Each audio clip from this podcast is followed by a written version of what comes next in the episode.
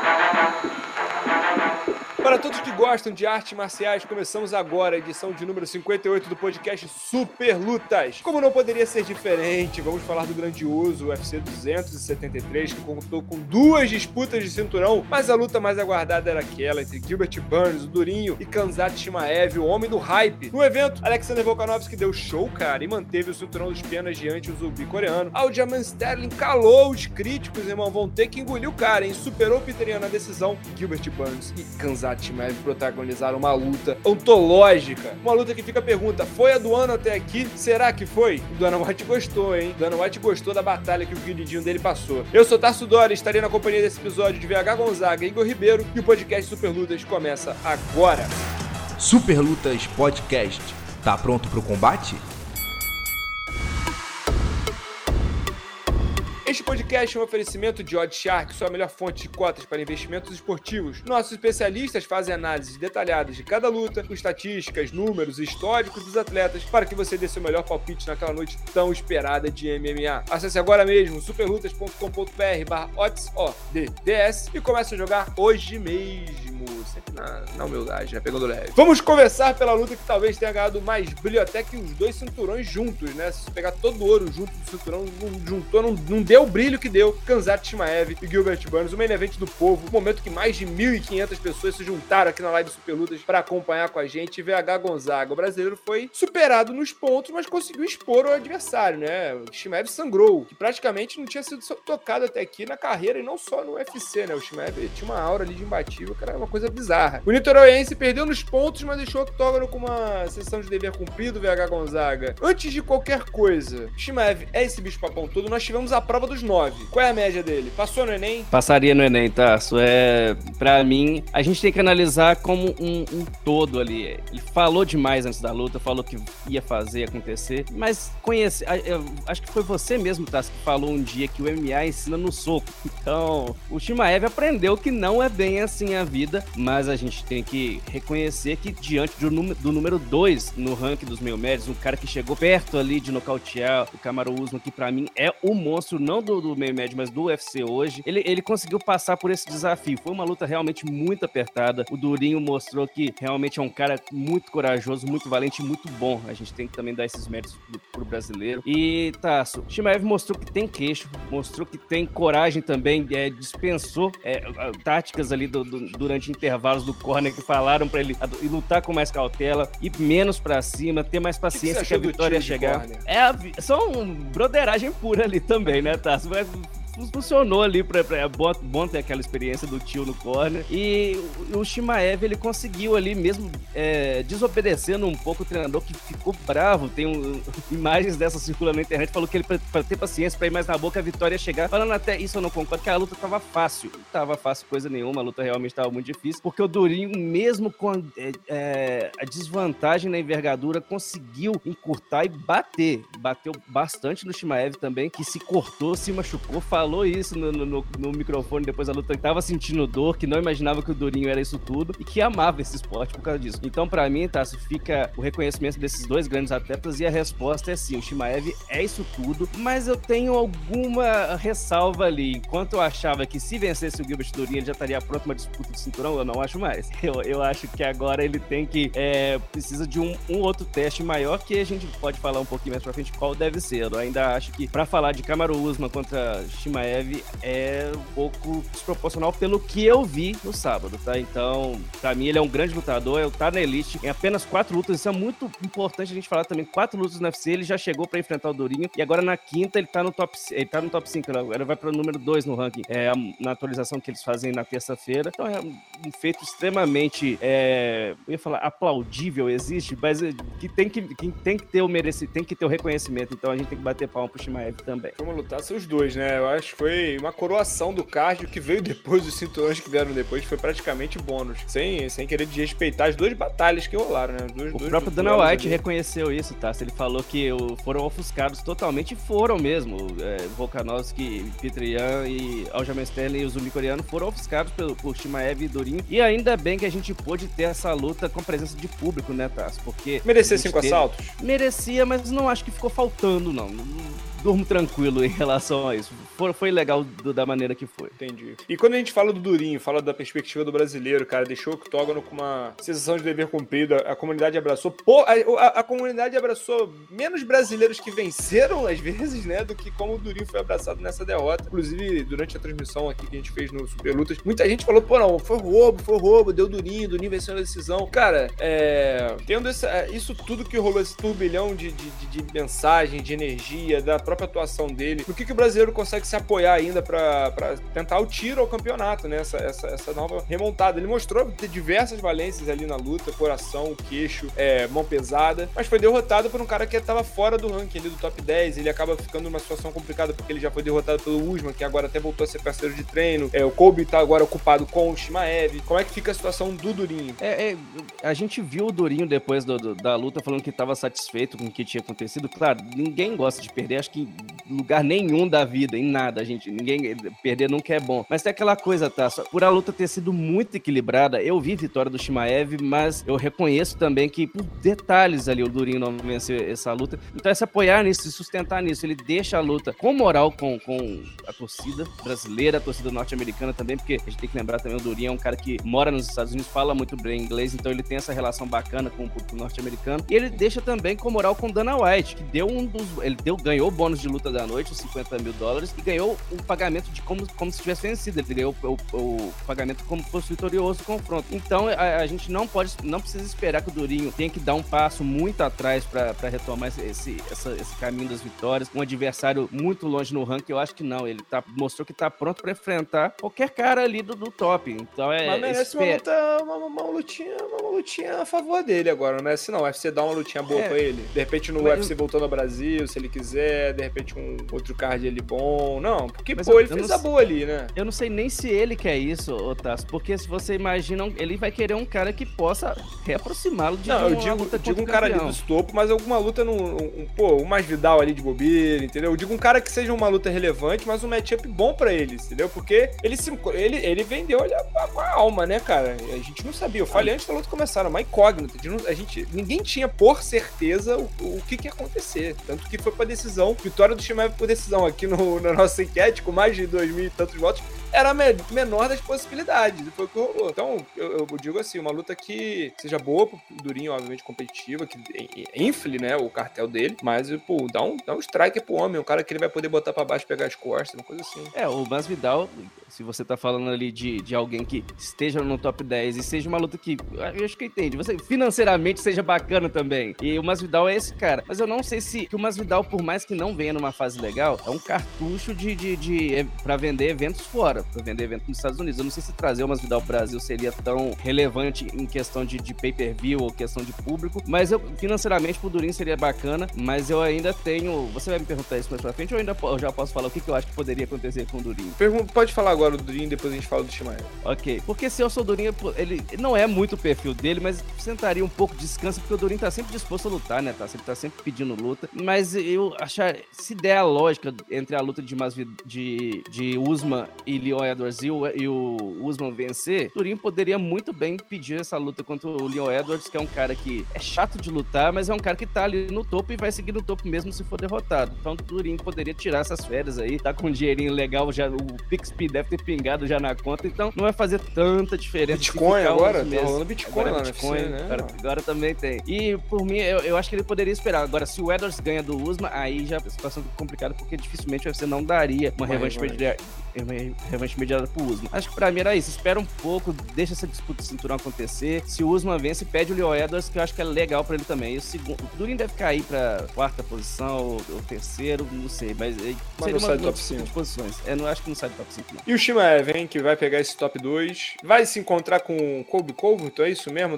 É, é algo que tá escrito nas estrelas, o VH Gonzaga? O, pra mim, a, a lógica seria a seguinte. Se o Shimaev passa o carro no Durinho, por exemplo, com um nocaute no primeiro round, com nocaute no segundo, eu acho que não precisaria desse teste do Covington. Eu acho que ele poderia já, já insistir, já mandar zap pro, pro, pro Dana White. Assim, ó, depois do, do Leo Edwards sou eu, pra mim já tava vendida a luta ali, já tava tudo certo. Mas não, eu, depois do que eu vi contra o Durinho, apesar de, né, já, já elogiei bastante o Shimaev aqui, fez uma boa apresentação, mas ainda falta um pouco, precisa de mais esse teste. E a gente pensando bem, é uma luta que faz sentido tanto na questão da, da promoção, quanto na questão esportiva, que é muita gente, muitas vezes a gente critica isso aqui na, nas lives, né? Ah, é, esportivamente não faz sentido, mas do lado da promoção faz. Essa é uma luta que seria legal, tanto do lado da promoção, porque o Covington, apesar de eu não concordar com a maneira com que ele promove as lutas dele, vende. Isso é inegável. É outra coisa que é inegável, que é um grande lutador, é o primeiro no ranking hoje, e no papel e na realidade é o melhor peso meio médio depois do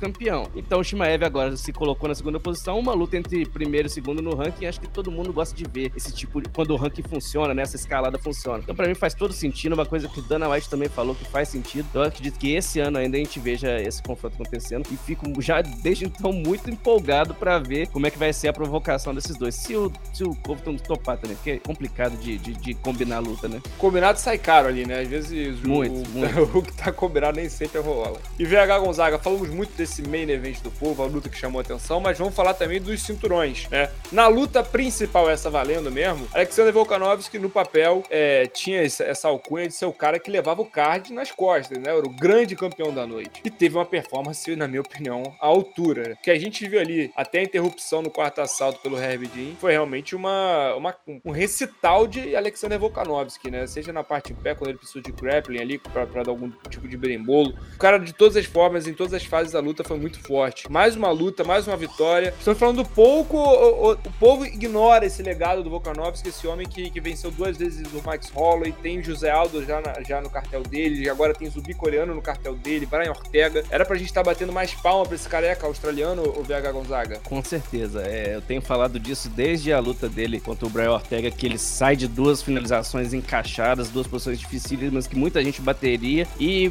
aquela coisa, Tassi, quando um time é muito superior a outro, você tem que golear. E Volkanovski foi lá e fez valer o que tava ali nas casas de apostas. Não sei se semana passada você lembra, Tassi, você falou que eu tava muito exagerado ali. Eu falei, não, não, não acho que tá exagerado. Eu acho que Volkanovski é sim um atleta, não tirando as qualidades do Zumi Coreano, mas hoje, o, pra mim, o Volkanovski tá muito acima de todos da divisão. Tiro ali o Max Holloway, mas Max Holloway, querendo ou não, tá lá no Sherdog, é só abrir, perdeu duas pro, seguidas pro Volkanovski. Pra mim, acho que ele vai conseguindo isso aos poucos, o Volkanovski, ganhar cada vez mais moral. Com a gente da imprensa, eu coloco também parte da, da minha culpa nisso, que falava muito pouco e elogiava muito pouco, mas o que a gente viu de novo, tá, né, nesse, nesse fim de semana, mais uma apresentação do Volkanovski impecável. Tirou o zumbi coreano realmente pra nada. Não vou também aqui ficar criticando o Herb Jean, porque acho sim que essa luta poderia ter sido interrompida no terceiro round. No terceiro. Mas o zumbi coreano é, é, um animal diferente também, né? Tá é. Tá, enquanto você tá batendo, ele tá em pé, ele tá andando pra sua frente mesmo. Faz muito sentido esse apelido. Mas uma apresentação realmente que a gente pode escrever de gala, que foi, uma,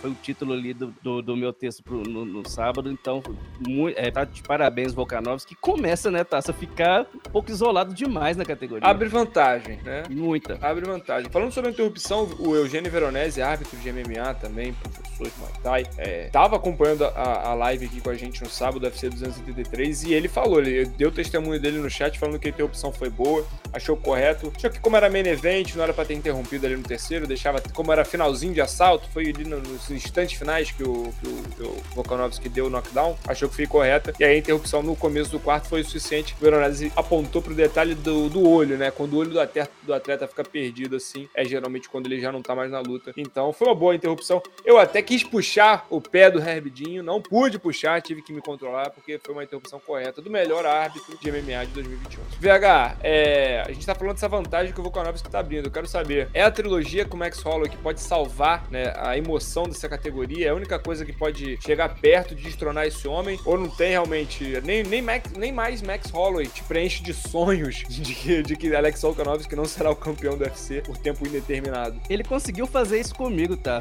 Depois dessa apresentação contra o Zubi coreano, eu realmente perdi um pouco do do tesão ali de ver essa trilogia. Eu falei, cara, esse cara é tão bom que eu tô Fernando Keller na live falou que não bota fé no, no Holloway mais, não. Eu, não, eu também não coloco mais. É realmente. E, isso é porque eu acho que todos nós aqui que participam das lives, a gente. É difícil a gente achar alguém que não seja fã do Max Holloway também, que é um cara luta demais e muito gente boa também. Mas o Volkanovski tá numa ascensão tão grande que a gente começa a achar difícil e não impossível, mas muito complicado achar um adversário que possa batê-lo ali. Mas se tratando da atualidade do, do, do peso pena, é a única luta que faz sentido. Ah, você pode pegar uma luta que eu achava que aconteceria ainda esse ano, era o Chikadze, mas o Chikadze acabou perdendo pro Kaiser, que foi surrado pelo Max Holloway. Isso é que complica muito a categoria. Você vai colocar o Keiter ali que o foi... Chikadze foi, foi uma mentira aí que a gente acredita. Ah, eu Talvez. fiquei triste, porque eu, eu ainda gosto, mas eu, eu, eu caí O que aconteceu ali, né, bicho? Eu não imaginava, não imaginava. Arnold Allen também, ó, tá, tem, é um cara que tá chegando, mas número 6 tá no ranking, ainda, muito, né? muito difícil, é. Então, vai, eu acredito que essa, essa trilogia vai acontecer, a não ser que o UFC tenha um presente ali para dar pro Volkanovski, que pediu, é, quem sabe, uma subida de divisão, mas não sei. É, para mim, a trilogia vai acontecer. E se tratando do que tem disponível hoje, tem que acontecer, né? Não tem pra onde fugir, VH. Tá certo. Enquanto isso, o bicoreano acho que não deixa ele voltar pro, pra casinha, dar uma refletida aí, né? 35 anos, segunda derrota em disputa de final. Dessa vez foi bem mais distante a possibilidade, né? Ficou bem mais distante o nível. Chorou bastante, né, Tassi? Ele chorou bastante no é, Ele é um cara muito esforçado, né? É. Ele conseguir voltar ao cinturão é uma coisa bem inimaginável. Pensar o tempo que ele perdeu, perdeu de carreira, né? Perdeu realmente, é. tendo que prestar serviço. Então, não tava fazendo o que ele queria, né? Não tava sendo profissional. Então, realmente, bom ver ele voltar. E eu acho que ele não é um cara que consegue ser relevante. Como ele tá, tá na sequência de oito main events seguidos, né? Só luta main event esse homem. Então, é. com certeza Mas... vai ter luta boa pra ele. E dá, e dá pra entender também, Tasso, porque ele, ele chegou a comentar que deve ter sido a última chance dele. A gente nunca pode cravar isso, mas a gente sabe, 35 sabe, anos, mas... é um cara que não vem de luta tão bem. Teve um tempo para treinar, verdade. né, cara? Teve. Pegou a luta em cima da hora, pode... mas aí a luta foi remarcada. Não, não, foi tão em cima da hora assim, ele soube de.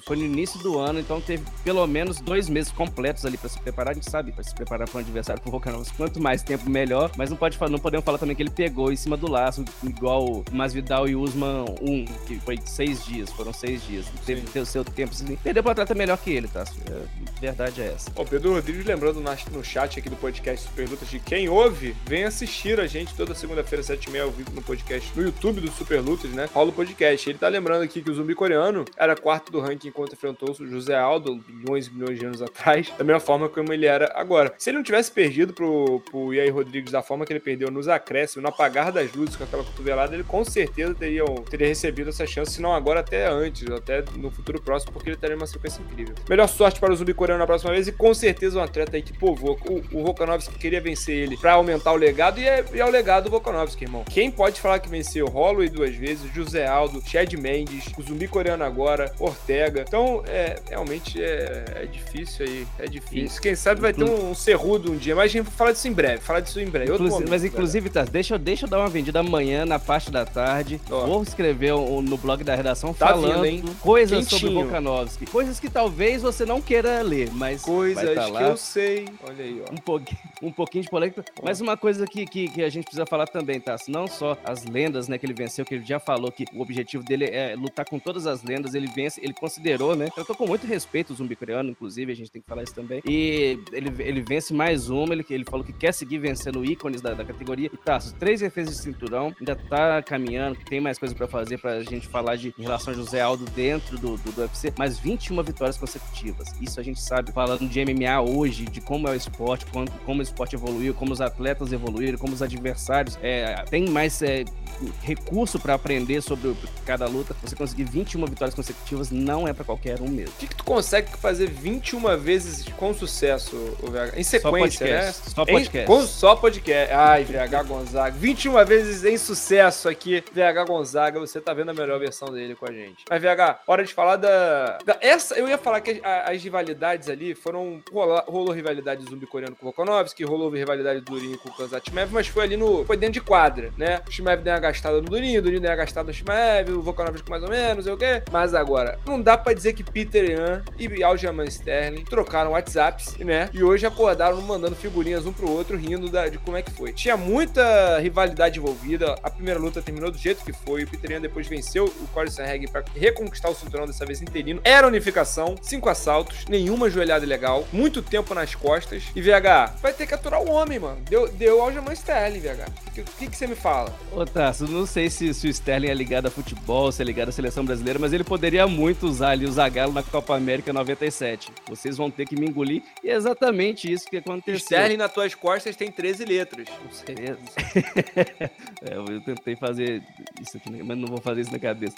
Mas, Tasso, o que acontece? É, vou ser bem sincero aqui, na, na, na minha contagem, o Ian levou essa luta, mas a gente tem muito que definiu, é, é, o que definiu foi o primeiro round, e a gente tem muito que discutir na questão, inclusive o Marcelo Alonso, o grande Marcelo Alonso lançou hoje uma publicação falando sobre a questão do de, do de, de 10 a 8, tá no Instagram dele lá, quem quiser dar uma olhada, é, porque se, essa, se, se, esse segundo round que o Sterling dominou por completo ali, o Ian pegou as costas, mas tudo bem, não, tentou só uma vez o Mata-Leão, mas não conseguiu, se isso foi válido para 10 a 8, então a história da luta muda, muda e muito. E, mas eu, eu, eu, vi, eu vi uma vitória do, nos Eu achei que não foi para 10 a 8. Eu achei também que não, não achei. Eu também não achei, mas eu falo que mas que vale, mas que vale a reflexão ali, que vale essa, essa discussão tanto que eu tô, eu tô trazendo. Mas assim, eu, eu, vi um, quatro e cinco os rounds pro Ian, mas é aquele tipo de luta que acabou do jeito que acabou e eu falei, cara, tudo bem, tudo bem, porque o primeiro round foi muito equilibrado mesmo. O, o a rivalidade que existiu lançaram, por... segundo Fight Analytics, foram 34 golpes para os dois. O, o, o Sterling Ian foi um, um detalhe é pequenininho, inclusive a gente vai trazer esses números depois, mas foi muito apertado mesmo. O primeiro, o primeiro round foi ponta de cabelo. Foi, foi que o Ian, que o Ian não tem, né? Então acabou. Enfim. Por que é... será que ele perdeu? E, e, e Tasso, essa rivalidade que aconteceu, a gente tem que parar um pouco de falar polêmica em relação à primeira luta, porque não houve polêmica. A, a regra foi aplicada, o Ian aplicou uma joelhada ilegal e a gente, ninguém tá sentindo na pele do, do Sterling. Ele luta ali na margem, né? Isso. Ele, e... luta, ele luta até onde dá. Até onde tá. Pode bater aqui? Pode, eu bato. Não pode, não pode. E, e tiveram algumas situações na luta de, de sábado que, que o Sterling tava com a cabeça baixa. Eu falei, cara, não é possível. que O Ian ia meio que colocando o gênero pra falar, não é possível que ele vai lançar outro. Mas não, então dessa vez, eu, eu não diria que o assunto foi resolvido, mas agora o UFC tem um campeão dos galos legítimo. Uma luta foi muito equilibrada, eu acho que ninguém pode discordar disso que a luta foi equilibrada assim. Deu vitória pro Sterling, outro deu vitória pro Ian, tudo certo, mas valeu também o ingresso, foi outra grande apresentação que os dois fizeram. Pois é, foi aquela luta que me parecia que o Ian tinha mais capacidade de definir, né, de chegar, de resolver. Só que foi deixando acontecer aquele primeiro round durante aqui até a transmissão, falei, ah, eu acho que esse primeiro round não foi tão bom pro Sterling porque era melhor ele conseguir uma vantagem maior nesse primeiro round. Pode até ter vencido, mas era melhor já ou pegava alguma finalização, alguma coisa, porque o Ian vai acelerando. O problema foi que o Ian não lutou dois assaltos, né? O, o, o segundo e o terceiro, ele passou o assalto inteiro com, com, com, o Sterling mochilado e não teve luta. Eu acho que foram dois rounds de 10 a 9, não foram dois rounds de 10 a 8, não, porque realmente a defesa ali foi, foi posicional. É que o árbitro não poderia interromper aquela situação, porque era a posição de dominância. O cara tá montado, você não mete a mão, o cara tá nas tuas costas, você não mete a mão. Então, complicado. Mas, VH, agora, o Aljamain Sterling é o campeão absoluto. Pô, tá em boas mãos, não tá? É o campeão legítimo, tirou o asterisco, não olha mais pro Peter Yan. Pra quem ele olha? É TJ de Lachal? Quem é o futuro desafiante dessa categoria? Antes de responder isso, uma coisa que eu não destaquei, tá? Só é evoluir. que deu para perceber direitinho que esse um ano que o Sterling passou fora, curando lesões e tal, treinou, viu? Bem inteiro. Lutou, lutou no mesmo lugar do não, não cansou igual ele fez na primeira luta, um físico impressionante e se preparou mesmo para tirar qualquer dúvida ali é, e respondeu ali que tá em boas mãos, tá? Se o cinturão tá realmente em boas mãos, se estivesse no Petrian também estaria em boas mãos e depois no octógono ele pediu TJ de Lachó. É, faz para mim faz todo sentido, o de Lachó pagou a pena dele, cumpriu a, a, os dois anos de fora por conta de doping, admitiu o erro, tudo bem. Eu, não, eu acho que isso vai ser sempre lembrado, mas pagou o que devia, ficou dois anos fora, voltou lutou, venceu e agora tá pronto ali para tentar recuperar o cinturão. É um grande lutador e tem toda essa, essa, esse, essa expectativa em cima dele, que será que ele ainda consegue, será que ele ainda tem a capacidade de figurar ali no topo do, do peso galo. Então tem todo esse engajamento, todo esse brilho. O UFC, o Dana White gostou da ideia. Não o último a vencer o Sam Hagen não conseguiu vencer o pro Sterling. Exatamente. E é, para mim faz sentido essa luta, tá? O pessoal vai comprar, a gente vai também vai querer ver e eu acho que a luta se fazer assim. Dá um tempo também, porque desde março do ano passado, Sterling Young, isso a gente sabe que desgasta, é chato. E tem muito, e a gente tá falando de peso galo, né, tá? Tem muita gente boa ali pedindo pra, pra chegar e eu acho que tá na hora, assim, de olhar pra frente, segue a Petrian também, segue a vida, que em breve vai ter uma disputa de cinturão, tenho certeza que é um grande lutador também. E fica aí também, cara, o salve para Ray Longo, né, o treinador do, do, do Sterling, que tava no corner do Matt Serra contra o Sampierre, tava no corner do Chris Weidman contra o Anderson Silva, né, tava agora no corner do Aljamain Sterling contra o, contra o Peter Yan. Geralmente é um, é um, cara, um cara envolvido com... com, com zebra, né? O cara que com gosta de, de, inventar moda. O cara e que vibrava, chamou atenção, né? Um excelente treinador. A, década, também, há décadas sendo, sendo um protagonista no cenário aí. Principalmente ali no cenário de Nova York. Pra quem não sabe, agora tem muitos fãs, né? Graças a Deus, muitos fãs novos do esporte que chegaram nos últimos anos. Mas até pouco tempo atrás, Nova York não podia lutar MMA lá, tá ligado? É, era proibido. Então, podia treinar e tal, mas a cena era muito mais fraca. Mas o Serra, a Serra Longo sempre esteve ali, sempre foi muito forte que pode acontecer com o Peter?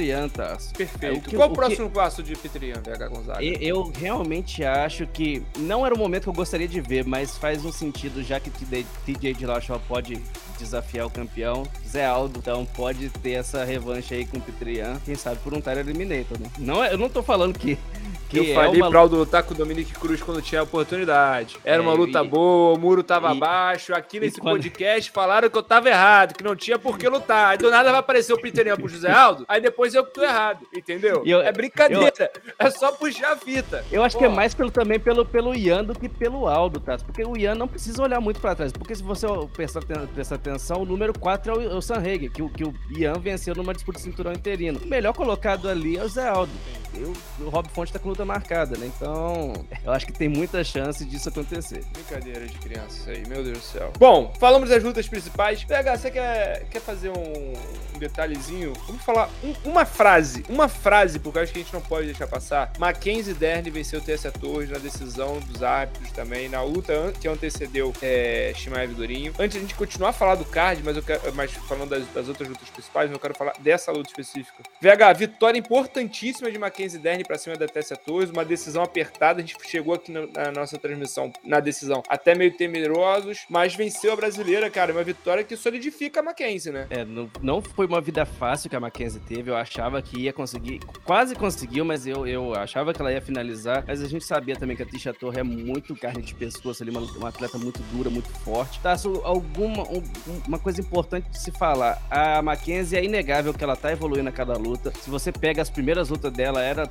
só jiu-jitsu hoje em dia ela tá evoluindo, evoluindo na trocação, mas tem, alguma, tem uma coisa para se dizer. É, o jogo dela é esse, é esse partir para cima e buscar a perna, buscar as pernas e derrubar. Mas há adversárias que não deixariam ela fazer como ela fez com a Tisha. Por exemplo, você coloca a, a Mackenzie contra a Damayunas e a, e a, e a Mackenzie vai para cima, igual se, é, focada mesmo para derrubar ou tentando mesmo a trocação de qualquer não de qualquer forma, mas com, quando você tiver um me, menor nível do que o adversário, você pode cair ali. A gente tá falando agora que a Mackenzie está, né? Já solidificou no top 5, mas agora é muito mais difícil. Vai começar a encontrar esse tipo de adversário, né? É, é, ela, ela teve ela, ela teve já um teste de fogo contra a Marina Rodrigues, que é uma atleta de trocação muito afiada, mas e ali a gente pode ver também que a Mackenzie não teve muita chance. Foi, foi uma das lutas que a Mackenzie o pegou. wrestling, né? O detalhe, né? Isso, e tem que entender melhor, achar mais a distância, porque você entra. É, ela, ela deu a oportunidade algumas vezes de ser nocauteada. A, a sorte que ela deu é que a, a Tisha não tem a mesma qualidade que tem uma na Mayunas, uma. uma bate fofo, ou, né? Até essa torre tem muita, muitas valências, mas bate fofo. Isso, isso, bate fofo. E, e, a, e a, o Elisang, por exemplo, também, a,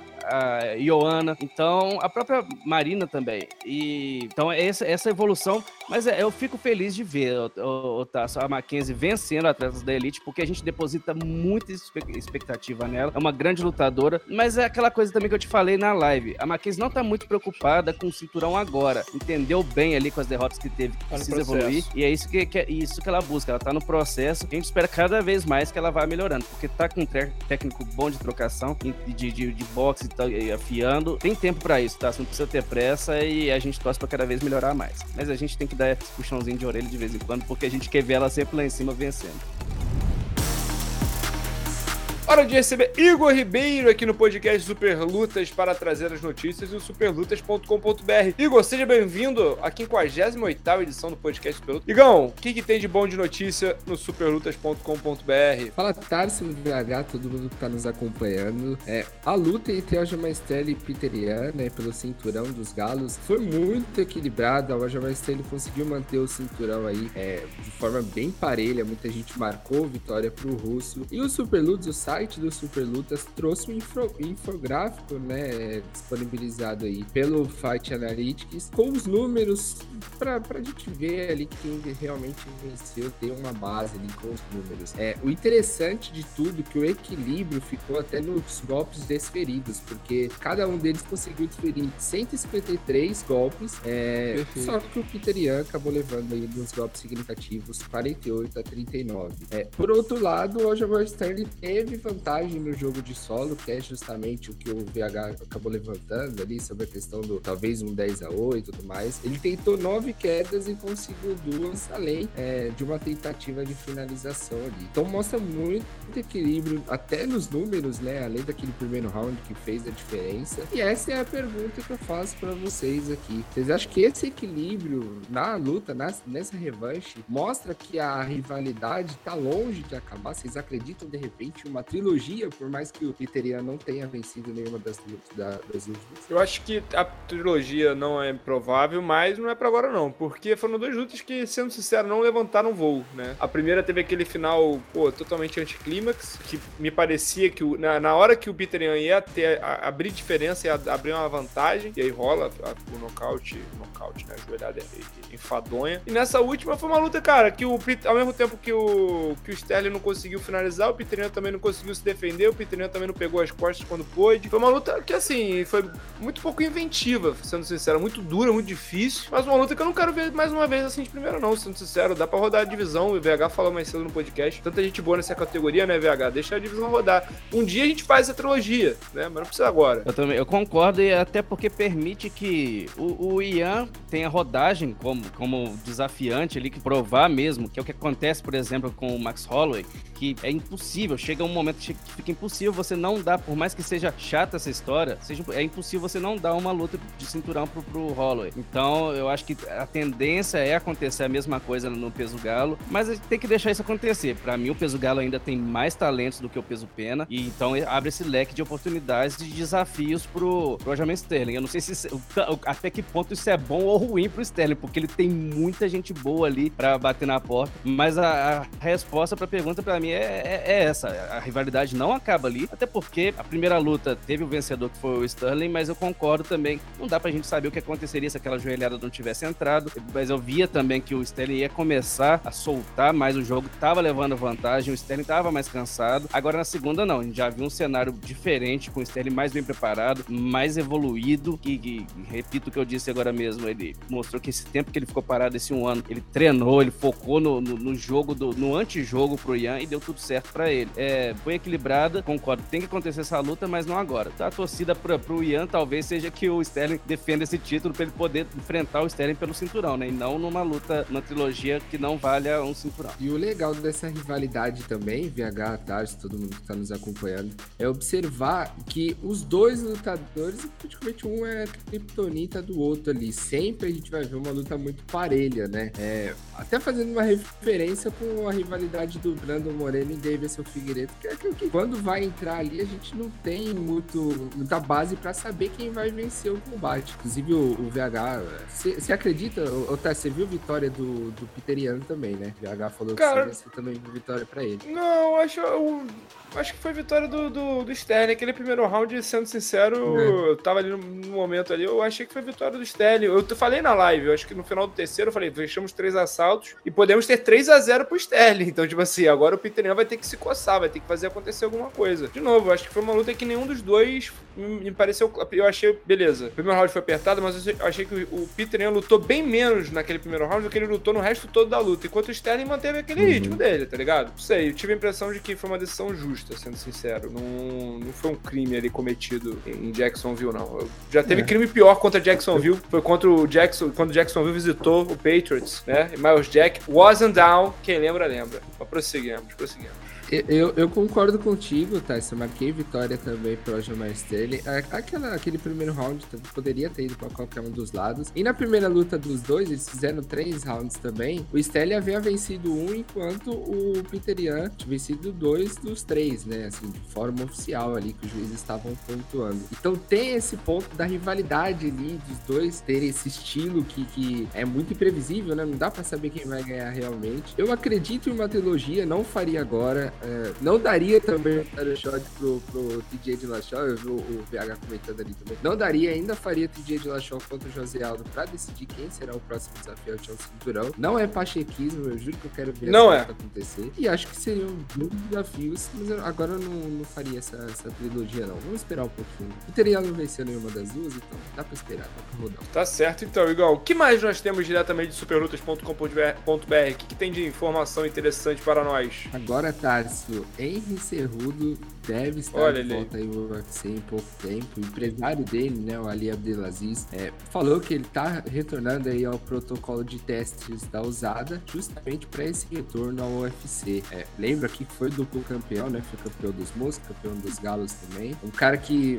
sempre flerta com esse, com esse retorno às é, artes marciais, né? Tá ajustando ali na Fight Week alguns lutadores, mas agora parece realmente estar tá de volta aí. Só um ponto que é interessante que ele sempre desafia é o Alexander Volkanovski. Ele fala que quer essa luta. É fã do trabalho do Volkan. Ele quer ser o primeiro lutador a ter, exatamente, ter três é, cinturões aí. E eu quero saber de vocês, se vocês acham que o caminho para ele, a gente já falou aqui de, Aljamain Sterling, já falamos também do, do Volkanovski. O caminho para o Cerrudo retornar, qual seria mais fácil ali de repente, ou um jogo mais leve, mais tranquilo para ele? Contra o Aljamain Sterling ou contra o Alexander Volkanovski? Se ele conseguir bater 61 quilos, eu acho que ele atropela o Sterling, sendo sincero. Porque onde o Sterling vai ser melhor, seria melhor que ele no grappling, eu não sei se o Sterling, se o Sterling faz acontecer com esse homem, não. Agora, eu vejo ele purinho 66. Purinho 66. Purinho, purinho, purinho. Lutando 66 quilos ali, envenenado, com ódio, com vontade de vencer. Vai fazer.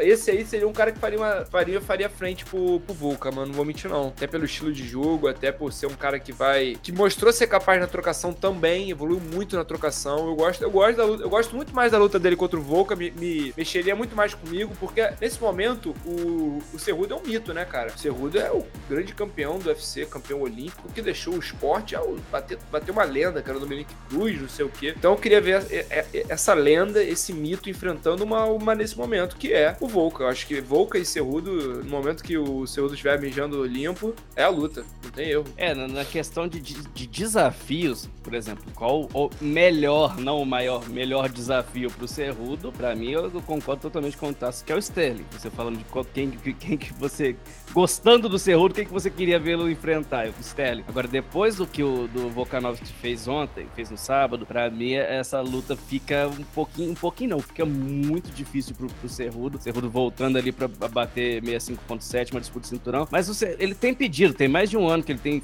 é, falado desse sonho de conquistar o cinturão, o terceiro cinturão, que é uma coisa inédita no UFC. Mas a maior verdade é que eu não concordo com isso, tá? Mas é uma coisa que precisa ser, dita. Ser dita. O Cerrudo aposentou e o UFC não se importou nem um pouco, cara. O UFC realmente não deu bola pro Cerrudo. Ele Tô voltando, hein? Tá, tá. Ele tá, tentou tá, muito, ele tentou muito. O UFC não deu bola, não comprou o barulho. Vou voltar, hein? Ei, tô aqui. Mas, mas, mas, o que rola? Eu voltei. Essa, essa vitória, eu não sei se pode ter acontecido alguma coisa com a cabeça da diretoria do UFC, como foi alguma coisa que aconteceu comigo. Essa vitória do Volkanovski tão dominante sobre o zumbi coreano deixa a gente um pouco sem vontade de ver uma trilogia com o Holloway. Sem o Holloway, quem que resta? O UFC precisa de um cara, que é igual tá acontecendo no peso pesado. O UFC precisa de um nome. Então o UFC que não tem uma relação tão boa com o John Jones tá precisando do cara lá. Ele vai se resolver. Acredito que nos próximos meses aí a gente vai saber que o John Jones vai voltar contra quem. Então talvez essa ausência de, de, de adversários que tem uma sequência boa de vitória, que é o que não existe hoje, no, no, pelo menos no top 5 do, do peso pena, o Cerrudo possa cumprir essa lacuna. Não acho que seja favorito de forma alguma contra o, o Volkanovski. O, o Volkanovski já é um peso pena pequeno, o Cerrudo é um peso galo relativamente pequeno também. Então no peso pena entraria mais baixo e o Volkanovski bem mais forte. Mas é uma luta que eu também gostaria de ver, assim. Se você falar da narrativa hoje, da realidade, do contexto do peso pena, é uma luta que, para mim, me dá muito mais vontade de ver do que uma trilogia contra o Max Holloway. E é uma, uma incógnita também, né? Porque o Cerrudo se aposentou em maio de 2020. E aí a gente tá falando ali de um, de um período de testes da usada de seis meses. Então já também não voltaria, em tese não voltaria a competir esse ano. Talvez no finalzinho, mas acho que não daria tempo. Volta antes do então, John tá Jones, hein? De... Oh. É, exatamente. Oh. Se a gente bater ali, são três anos praticamente, tá? Se VH tem inatividade. Então a gente não sabe como que, como que vai reagir. E os cenários da divisão, inclusive eu posso até emendar já a minha pergunta. Você permite, Tarso? Fica à vontade, garoto. O programa é seu. Os cenários da divisão ali, na minha opinião, dos galos, né? O cenário dos galos pro Cerrudo não é bom, porque tem vários outros atletas além do Aljamain Sterling, né? Tem o Peter Ian, tem José Aldo, é, tem o Rob Fonte, que apesar de ter perdido o José é um cara que pode chegar ali numa disputa de título. O, o próprio Dominic Cruz, é o ex-campeão, talvez o maior nome da história da divisão. Enquanto que nos penas a gente não tem muita opção pro, pro, pro Alexander Volkanovski, né? Então talvez um title shot pro Cerrudo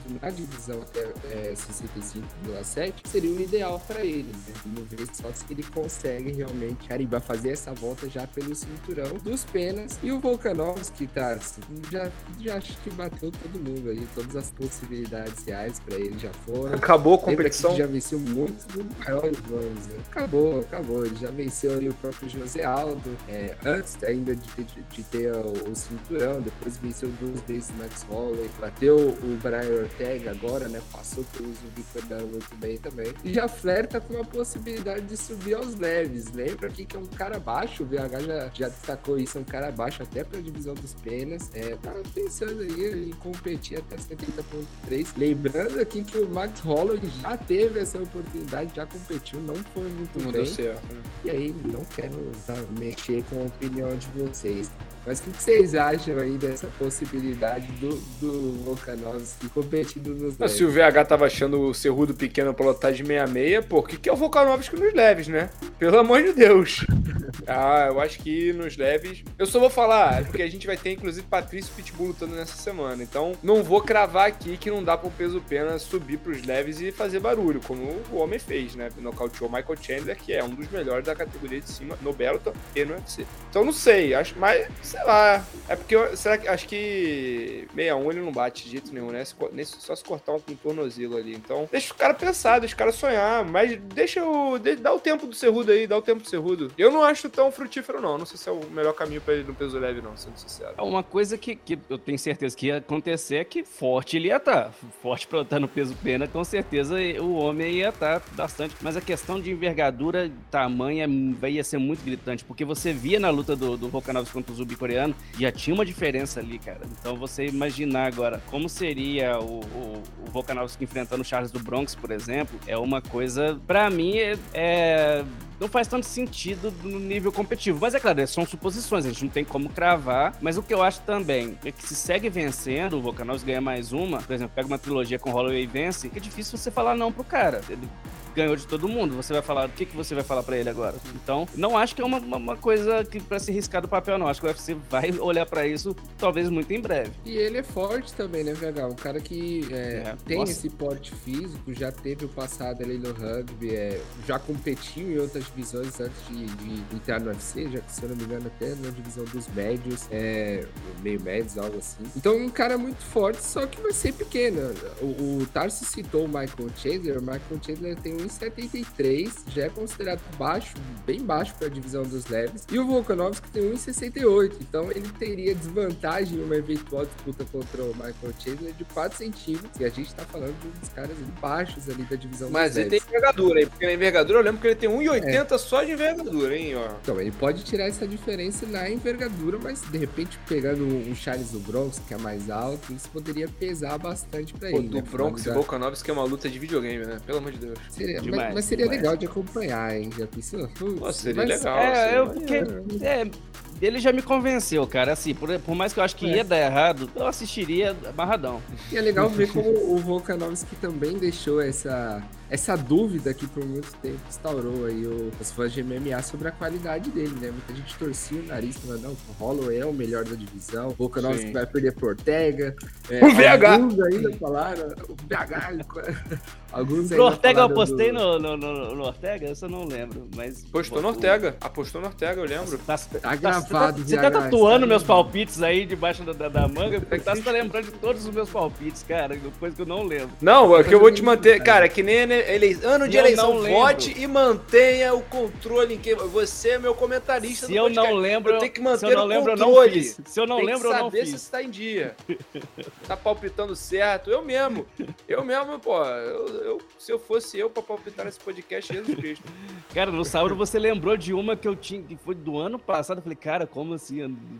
Tinha a menor noção. VH, presta atenção. Eu te noto, VH. Ah, muito Eu te obrigado. noto, te noto. Igão, muito obrigado por sua participação. Trouxe as notícias do superlutas.com.br. Na semana que vem você retorna para o podcast. Passadas as principais notícias, vamos para a agenda da semana. E nesse final de semana a agenda tá cheia para quem gosta, para quem é apaixonado. Quem gosta muito de MMA. Lutas importantes com brasileiros encabeçando cards do UFC e do Bellator. Vamos começar pelo Bellator que acontece na sexta-feira com duas disputas de cinturão. E uma delas teremos o confronto histórico. Quase 10 meses após a derrota para AJ McKee, que custou a Patrício Pitbull o cinturão dos pesos penas, o brasileiro terá revanche. A lenda do Bellator tenta provar que o tropeço no ano passado foi obra do acaso e calar o pupilo da organização, que venceu por nocaute no primeiro encontro e se manteve invicto como profissional de MMA. Então é revanche que vale muito, vale a honra contra o AJ McKee por parte do Patrício Pitbull. Na luta co-principal, o aluno do Fedor, o Fedorzinho, mentira, o Vadim Nekov, coloca o seu cinturão dos meio pesados em jogo, mais uma vez no torneio da divisão iniciado em 2021. O russo agora encara Corey Anderson, que tem feito bonito desde deixar o UFC, hein? Chegou no Bellator mostrando bastante MMA e no Bellator 277 o Brasil também contará com mais dois representantes. Além de Patrício Pitbull, o card preliminar conta com Rafael Carvalho, o ex-campeão dos médios da empresa, encara Dovelatsan e Agishmuradov, ainda na primeira metade do evento. Alan Grace também mede forças contra Tyson Miller. Ao todo, são previstas 13 lutas para o espetáculo e o evento tem previsão de início às 8 horas da noite com card preliminar e às 11 horas começando o principal. Terá cobertura do superlutas.com.br para esse card incrível. No sábado teremos o UFC Vegas 51, cara, que o evento também será encabeçado por brasileiro. No destaque do meio médio, Vicente Luque fará o combate perigoso contra Belal Mohamed. O brasileiro pode se aproximar ainda mais de uma futura disputa de cinturão caso vença o compromisso deste final de semana. Além de Luke, mais três brasileiros levam verde e amarelo para o octógono. Caio Borralho estreia na organização na luta co-principal. O lutador encara Gadzi Omar Gadziev em confronto disputado no peso médio. Antiga representante dos pesos moscas, Amara Chitara, fará sua estreia no peso galo do UFC. Pressionada por uma vitória, a lutadora vai enfrentar Yu Yanan, que também precisa do resultado positivo. Depois de perder para Eliane Sorriso em sua estreia no UFC no final do ano passado, Stella Nunes está de volta. Na busca pela primeira vitória na organização, a atleta do peso palha vai medir forças com Sam Hughes na segunda luta do card. O UFC Vegas 51 tem previsão para começar às 6h30 com card preliminar e às 9h30 o card principal. Estaremos ao vivo aqui no Super Lutas para fazer a transmissão desse card. Convido você que está ouvindo o podcast a se juntar a nós no próximo sábado para a cobertura da segunda tela. Eu sou da Sudora, estive no comando desse podcast e na companhia de VH Gonzaga e Igor Ribeiro. A edição fica por ele, Igor Lessa, o Magnífico.